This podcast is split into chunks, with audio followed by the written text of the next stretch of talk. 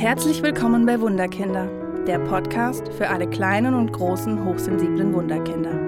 Hi, ich bin Julia Theresa Lump und zeige dir, wie du trotz der Hochsensibilität mehr Leichtigkeit in deinen Familienalltag bringst. Lass uns gemeinsam den Schatz entdecken, der in dir oder deinem hochsensiblen Wunderkind steckt. Hallo ihr Lieben, heute gibt es eine neue Podcast-Folge von mir und zwar schauen wir uns heute Schulformen an, Schulformen für Hochsensible plus Tipps für Lehrer, für Pädagogen, die mit hochsensiblen Kindern arbeiten. Als kleiner Lifehack davor muss ich sagen, ich bin ein Lehrerkind. mein Vater ähm, war Lehrer für schwer erziehbare Jugendliche und er hat schon immer gesagt, Julia, werde doch Lehrer. Er, konnte sich das so gut vorstellen, dass ich äh, Lehrerin werde und irgendwie vor der Klasse stehe und ähm, naja, vielleicht kennst die einen oder die anderen, die Eltern sagen was und man sagt sich so, nein, auf keinen Fall werde ich Lehrer. Und genauso ist es dann geworden. Heute arbeite ich mit Lehrern, aber ähm, ich glaube, ich wäre im aktuellen Schuldienst bekloppt geworden oder die Menschen um mich rum wären bekloppt geworden, weil ich einfach die Dinge anders sehe und das sehr schwierig ist im Schulsystem. So, aber wir kommen zum Thema Schulform für Hochsensible. Ich bin ja selbst hochsensibel und ich war damals auf einer ganz normalen Grundschule im Dorf zwischen Wiesen und Wäldern, was total schön war, weil ich konnte mich austoben. Ähm, die Lehrer waren da auch irgendwie noch entspannter wie heute in der Grundschule. Also an die Grundschule habe ich echt eine gute Erinnerung. Und dann kam ich in die Realschule. Und wenn ich heute darüber nachdenke, also für meine Hochsensibilität hat die Realschule nicht wirklich viel getan. Ich habe mich oft noch mehr unter Druck gesetzt. Ich habe versucht, meine Gefühle wegzudrücken. Ich, ja, ich konnte da einfach als hochsensibles Wesen nicht sein und musste mich dauerhaft verstellen. Schultechnisch, naja, habe ich auch nicht so gute Leistung gehabt. Ihr habt es vielleicht in einer anderen Podcast-Folge ähm, gehört, wo ich einfach über meine Laufbahn spreche. Deswegen, ja, ist wahrscheinlich mir das auch so ein Anliegen, dass die hochsensiblen Wunderkinder einfach eine gute Schullaufbahn haben, weil da einfach so viel Schlimmes passieren kann, weil da so viel ja defizitorientiert sein kann und deswegen möchte ich da was dagegen setzen. Aber ich weiß ja, heute ist alles anders. Alles, was früher irgendwie in meiner Schulzeit ähm, so war, ist heute nicht mehr. Ich habe auch das Gefühl, dass die Eltern viel mehr dahinter stehen und auch ähm, ja zu den Lehrern gehen und sagen, was ist denn los? Ähm, also da ist viel mehr Kooperation, was ich total schön finde. Aus meinen Beratungen und den Familien, die ich einfach kennengelernt habe, hat sich gezeigt, dass viele hochsensible Kinder nicht in der Regelschule sind, sondern in einer Montessori-Schule, in einer Waldorfschule oder es gibt zum Beispiel in Karlsruhe auch die Element-I-Schule, das ist auch eine private Schule, wo mehr auf die Bedürfnisse der Kinder geschaut wird und wo auch weniger defizitorientiert geschaut wird. Und ich habe echt gute Erfahrungen damit gemacht, dass hochsensible Kinder einfach auf anderen Schulformen sind, dass sie sich mit den Lehrern anders austauschen können, dass da mehr Kooperation stattfindet, dass die Klassenräume geöffnet sind, dass es Gruppenarbeiten gibt und nicht nur der Lehrer steht vorne und predigt, sondern die Kinder können sich ihre Arbeiten selber erarbeiten. Also ein klares Go für eine andere Schulform. Aber, da kommt das kleine, aber feine Aber. Ich hatte auch Jugendliche, die noch mit Hochbegabung zu tun hatten. Und mit dieser Hochbegabung waren diese Kinder auf einer Regelschule besser aufgehoben, denn sie hatten dann einfach mehr Ansporn, sie haben mehr geleistet, sie haben mehr Input gekriegt, was einfach auf einer privaten oder ja, anderen Schulform nicht möglich gewesen wäre. Aber hier war dann wichtig, dass ein enger Austausch stattfindet zwischen den Lehrern, zwischen den Eltern, zwischen den Schülern, dass dieser Schüler sich nicht überfordert in der Klasse, sondern dass es wirklich darum geht, eine gute Balance zu finden. Natürlich gibt es auch für Hochbegabte spezielle Hochbegabten Schulen, aber wenn man darüber nachdenkt, in welche Klasse, in welche Schule geht mein Kind, dann kann man hinschauen, ist es die Regelschule oder ist es eben die private Schule. Man muss da viele Dinge mit einbeziehen.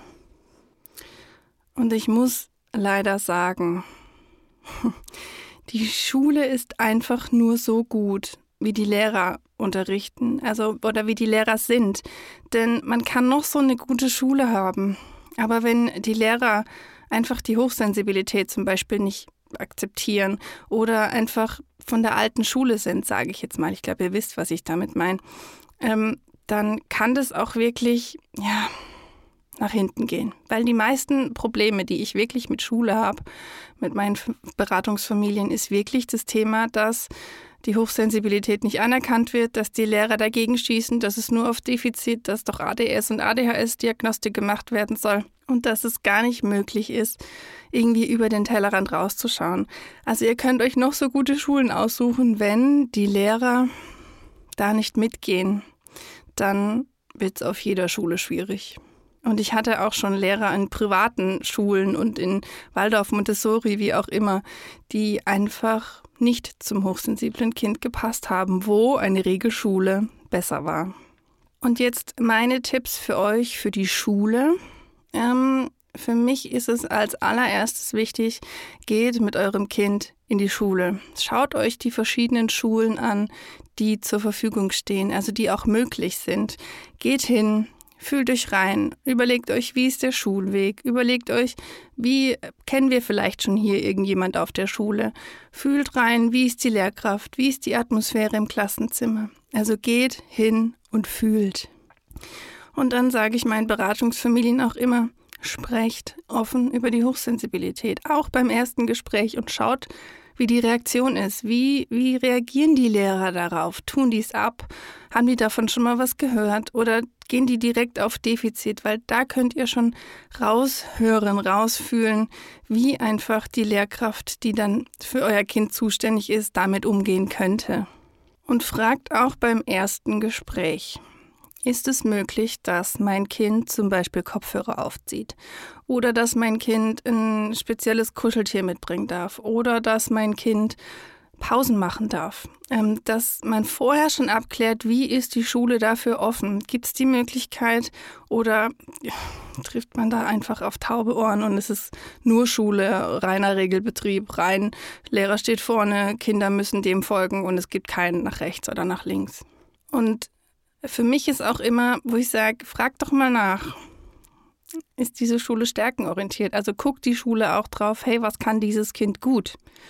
Natürlich, Schule guckt oft darauf, was kann dieses Kind nicht gut, um die Fehler auszumerzen, was aber bei hochsensiblen Kindern überhaupt nicht gut funktioniert. Von daher fragt nach, wie die Schule, die Lehrer die Stärken der Kinder in den Vordergrund holen möchten und auch wie viele Elterngespräche es gibt, wie viele Eltern- und Lehrergespräche es gibt, wie eng die Kooperation ist, ob es einen Mailverteiler gibt, ob es auch Online-Gespräche gibt, ob es eine, eine Rückmeldung am Ende der Woche gibt, dass ihr einfach wisst und schnell eingreifen könnt, wenn es irgendwie kippt.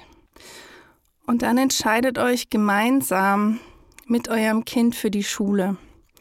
Euer Kind darf mitentscheiden und euer Kind darf auch seine Gefühle äußern. Wie hat die Schule gefallen? Wie hat die Klassenlehrerin gefallen? Und dann entscheidet gemeinsam über die Schule. Und jetzt habe ich noch ein paar Tipps für die Lehrer zusammengefasst. Denn, ja, wie schon vorher gesagt, die Schule ist nur so gut, wie die Lehrer sind oder unterrichten oder wie sie einfach die Dinge mit dem Herzen machen. Und deswegen habe ich jetzt noch ein paar Dinge zusammengefasst, die einfach für die Lehrer auch wichtig sind. Also für alle Eltern, die jetzt vom Schulwechsel stehen, gibt den ähm, Lehrern diese Podcast-Folge, damit sie einfach wissen, was kommt auf sie zu. Liebe Lehrer, ich möchte, dass ihr ein Bewusstsein dafür entwickelt, dass es nicht nur darum geht, ein Defizit festzustellen. Das heißt, es geht nicht nur darum, ADS oder ADHS-Diagnostiken zu machen, wenn das Kind unkonzentriert ist, wenn es vielleicht laut ist, wenn es sich auf dem Stuhl nicht halten kann, sondern in der Gegend rumrutscht, wenn ja, wenn es einfach in den normalen Regelbetrieb nicht reinpasst. ich bitte euch um ein Bewusstsein, dass es noch was anderes gibt wie diese Krankheitsbilder. Es gibt noch was über den Tellerrand raus, zum Beispiel die Hochsensibilität. Und wenn man weiß, wie man damit umzugehen hat, dann ist es ein schönes Miteinander im Klassenzimmer und das braucht es dann auch einfach für dieses Kind. Und desto mehr man bei einem hochsensiblen Kind auf Defizit geht, desto schlimmer wird's. Von daher Bewusstsein für die Hochsensibilität und für die Stärken auch einfach dahinter. Und dann noch kurz zu den Eltern. Habt bitte den Mut, auch hier mit den Lehrern zu sprechen. Lehrer, bitte seid offen, da mit den, mit den Eltern drüber zu sprechen, über die Hochsensibilität und auch darüber zu sprechen, was kann dieses Kind gut? Was sind die Stärken? Wir haben so lange uns nur auf das Defizit reduziert. Also bitte, liebe Lehrer, fangt damit an, auch das Positive zu sehen und das zu stärken und zu fördern. Und ich muss sagen, wir leben im Jahr 2022. Wir haben nicht mehr die Schulform von 1900, was auch immer. Das bedeutet für mich, jedes Kind ist individuell. Jedes Kind hat seine eigenen Stärken. Das eine Kind ist hier gut, das andere Kind ist dort gut. Und ich möchte euch ermutigen, den Blick zu öffnen und nicht die Kinder in Schubladen zu stecken, sondern zu öffnen und zu sagen, ja, dieses Kind ist so und es hat die und die Stärke und euch da den Mut zu geben, dass ihr das dürft, auch als Lehrer in diesem Schulsystem. Und liebe Lehrer, ich möchte euch auch ermutigen, offen zu sein für, für Zeiten, also, dass ihr es ermöglicht, den Kindern Pausen zu machen. Es ist nicht mehr so wie früher, dass die Kinder rausgehen wollen, weil sie keinen Bock auf Schule haben. Natürlich gibt es immer noch solche Schüler, aber die Hochsensiblen, die ich erlebe, die können einfach nicht mehr. Da ist es nicht so, dass sie raus wollen. Sie, sie beißen sich eigentlich auf die Zunge, weil sie gerne drin bleiben würden, weil sie gerne das Wissen aufsaugen würden. Aber sie können einfach nicht mehr. Deswegen die Offenheit für Pausen. Und auch für Gefühle, dass man vielleicht in der Schule durchnimmt, welche Gefühle gibt's.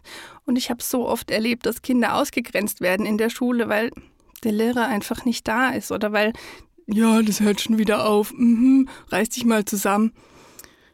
Bitte, liebe Lehrer, geht auf dieses Thema Gefühle ein und auch wie schütze ich meine Gefühle und wie sprechen wir miteinander. Ich weiß, das, das macht man auch schon ganz viel. Für mich ist nur wichtig, dieses Thema Gefühle annehmen, akzeptieren, aussprechen dürfen an oberster Stelle.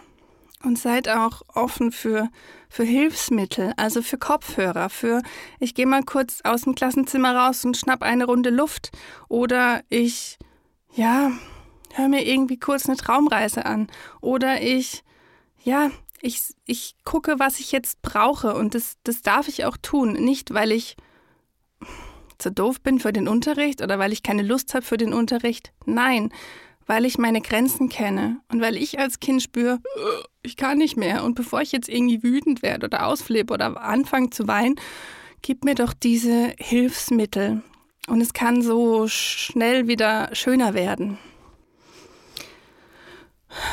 Corona hat es uns gezeigt. Davor war es nie möglich, dass Kinder zu Hause unterrichtet werden. Wir brauchen nicht darüber zu sprechen, dass das für viele Eltern der absolute Horror war, weil Homeoffice, zu Hause arbeiten, das Kind noch zu Hause, Homeschooling, ah, die völlige Überforderung. Aber ich möchte, dass die Schule versteht, dass es eine Offenheit für die Struktur braucht.